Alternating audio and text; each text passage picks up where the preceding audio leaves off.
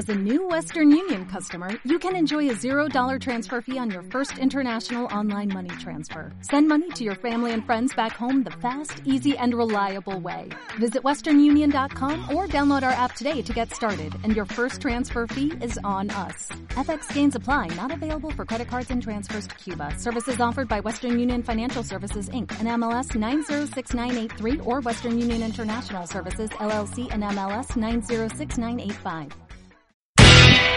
Oh, ya empezamos. Que aquí estamos intentando grabar un podcast, por favor. Que no somos de piedra, joder. Espero que no os quede mucho. Bendita pasión la de estos. Disculpadme de nuevo. A veces debo frenar mis más básicos instintos, esos que me llevarían, como mis ancestros, bien, el, realmente el de todos, a volver a residir en una cueva, sin vecinos, o al menos con paredes de piedra, anchas e insonorizantes. No, no llaman a la puerta. Tampoco estoy en el aeropuerto. Esto es un recurso que, para no detenerme en estos discursos que os voy regalando, recordar que me voy tomando ciertas licencias gramaticales. En fin, Seguro que ya habéis descubierto la última licencia.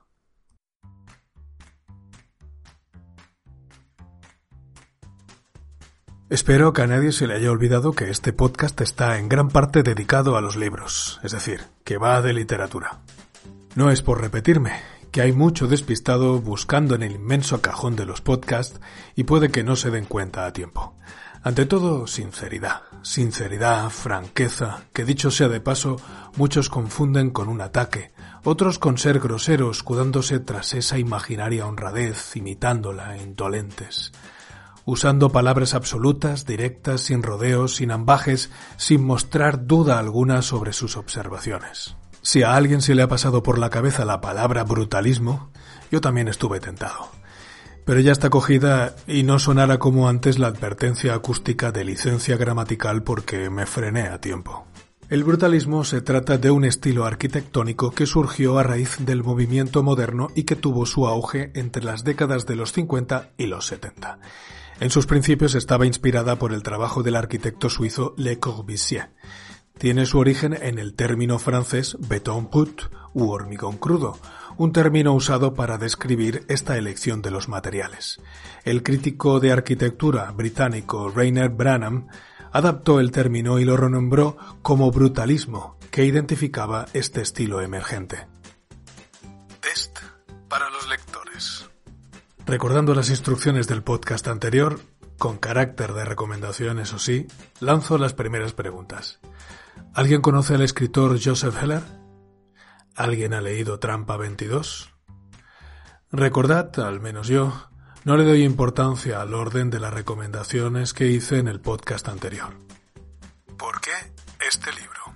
Pues descubrí hace algún tiempo que Josh Clooney se atrevió con esta novela adaptándola a una serie, que no he visto, tanto como productor ejecutivo como actor, y que la sinopsis traslucía un fondo antibélico, tema que siempre me parece interesante.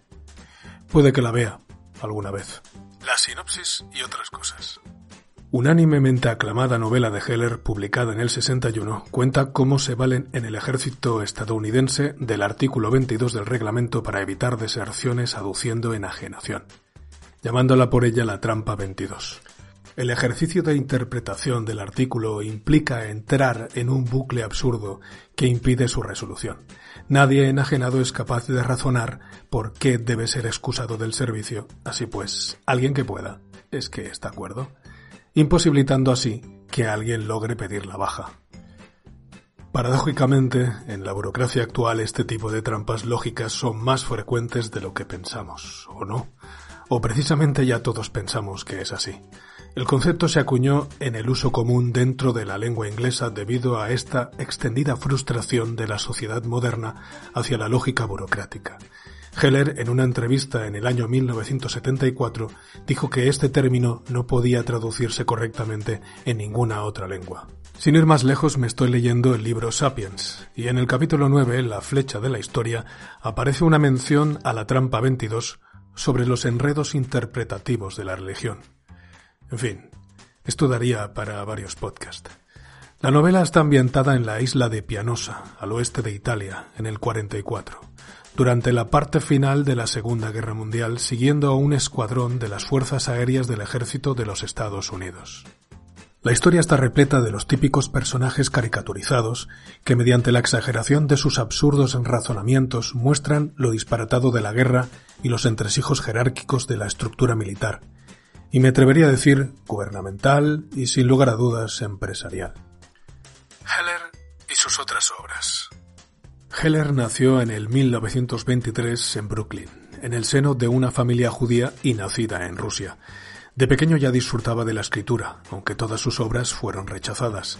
En el 42 se alistó en el cuerpo del Ejército Aéreo de los Estados Unidos. Contaba con 19 años. En el 44 fue enviado al frente a Corsica, una isla en Italia, como parte de la tripulación de un bombardero con el que voló en 60 misiones. Todo esto son pistas. Para quien no haya leído el libro y quiera leerlo, esta experiencia de Heller confirma que su parodia tiene fundados argumentos. Es considerado uno de los novelistas más importantes del siglo XX en Estados Unidos, con más de 10 millones de libros vendidos además de introducir el concepto Catch-22, en la lengua inglesa, claro, Trampa 22. Otra obra relevante de Heller es Algo ha pasado, publicado en el 74 vuelve a presentar una visión no tan ideal de otro pilar de la cultura estadounidense, el sueño americano. ¿Y a mí? ¿Qué me parece? La verdad es que no me ha gustado. Entiendo el fin de la obra, me gusta el humor negro como al que más. La parodia es un recurso, como el sarcasmo, delicado y que precisa de un lector avispado, por lo que aplaudo a quien se sumerge en este género, pero esta obra no me acaba de calar. Puede que no somatice bien este tipo de humor. En mi defensa, por si alguien se lo pregunta, me encantó La Conjura de los Necios, escrita más tarde, en el 80.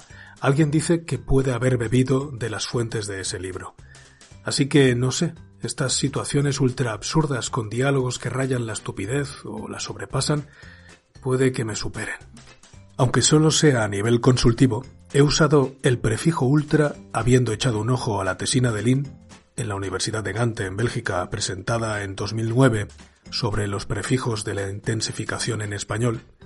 Además, por contrastar también la tesina de Josefa Martín de la Universidad Autónoma de Madrid con el mismo título del 98. Así que, por traducir y simplificar, ultra absurdo equivale a más allá de lo absurdo.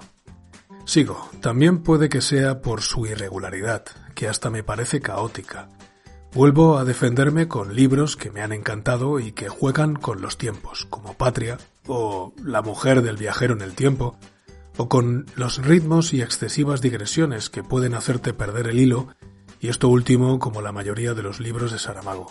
¿Sabéis esas historias en las que esperas algún momento de lucidez que realmente te aporte algo y cuando aparece te llena del doble? Pues esta obra tiene varios momentos de esos, contados, pero que demuestran que el escritor tiene grandes recursos y te recuerdan cuál en realidad es el fin de la obra. Frases como la que profiere John Yosarian, el protagonista cobarde y combativo de origen asirio. Aquí os dejo una. Había tomado la decisión de vivir para siempre o morir en el intento. O una reflexión de Milo, compañero de este, sobre su actitud, que decía que estaba comprometiendo sus tradicionales derechos de libertad e independencia con la osadía de ejercerlos. Y una conversación con el comandante Sanderson en la que éste sentenciaba Padece usted profundas angustias de supervivencia, y no le gustan los fanáticos, los tiranos, los pedantes ni los hipócritas. Subconscientemente odia a muchas personas. A lo que Yosarian responde Conscientemente, señor, conscientemente. Los odio conscientemente. En fin, por todo ello y porque todo el mundo merece segundas oportunidades, y diría que hasta más, buscaré entre sus obras y me leeré algún otro. Puede que el de algo ha pasado que comenté. Ya os diré. No voy a negar que después de dejar reposar la historia se revelaron tantas situaciones cotidianas, el poder ante la razón, la ambición personal ante el objetivo real de un cargo, de un interés mayor, la gente se deja llevar por lo que oscuramente nos motiva, aunque sepamos que no está bien o solo juega a favor de nosotros mismos. Hay una palabra que podemos encontrar en cualquier glosario de filosofía que lo podría definir así. Debilidad de la voluntad. según el término empleado por los antiguos, refiriéndose a la incapacidad de seguir lo que la razón ha determinado como lo mejor para el individuo. Este concepto viene de al menos tan lejos como Platón. Los antiguos griegos acuñaron el término acrasia, que describe la forma de actuar en contra de nuestro mejor juicio o la falta de voluntad que impide que uno haga lo correcto. Pensemos en un fumador, o nosotros mismos antes de un examen. Bueno, la mayoría de nosotros. La filósofa belga americana Amélie Rorty cree que la acrasia es aún más compleja de lo que percibieron porque puede aparecer en muchas otras formas y no puede describirse con una sola definición porque involucra muchos factores diferentes. Por ejemplo, procrastinar. Yo soy un gran procrastinador. Todos somos grandes procrastinadores. El filósofo estadounidense David Donaldson ofreció una explicación mucho más sencilla. Argumentó que la acrasia es un proceso natural que ocurre cuando la mente decide intercambiar una meta a largo plazo por un placer inmediato. Lo queremos todo y para allá. ¿Con qué música lo acompañaría? Durante la lectura del libro no conseguí escuchar nada que me ambientase. La incomodidad tiene estas cosas. Así que, a toro pasado, por estar en Italia, por el tono jocoso y absurdo y después del trago de leer un libro que te cuesta, puedo decir que la historia me sugiere acompañarla con algo de Paolo Conte, con ese tono chulesco y gracioso que se gasta a veces bueno, combinándolo con algo de Benny Goodman o Glenn Miller por la época. Chi vuoi che noti mai la nostra assenza? Ah ragazza tu sei bella ogni giorno di più. Non farti prendere dalla sonnolenza. Ci interessano questa conferenza che tanto il tempo passa anche sotto al sofá. Los créditos. Como siempre, os dejo en Spotify, en la playlist del podcast, la selección que sugiero para este libro, además de los consabidos tonos para estos podcasts. También me gustaría escuchar vuestras opiniones del último autorrelato, Efecto Rebote, ambientado con la música de David Fesleyan. La despedida. Y ya está. Así que hasta el próximo podcast.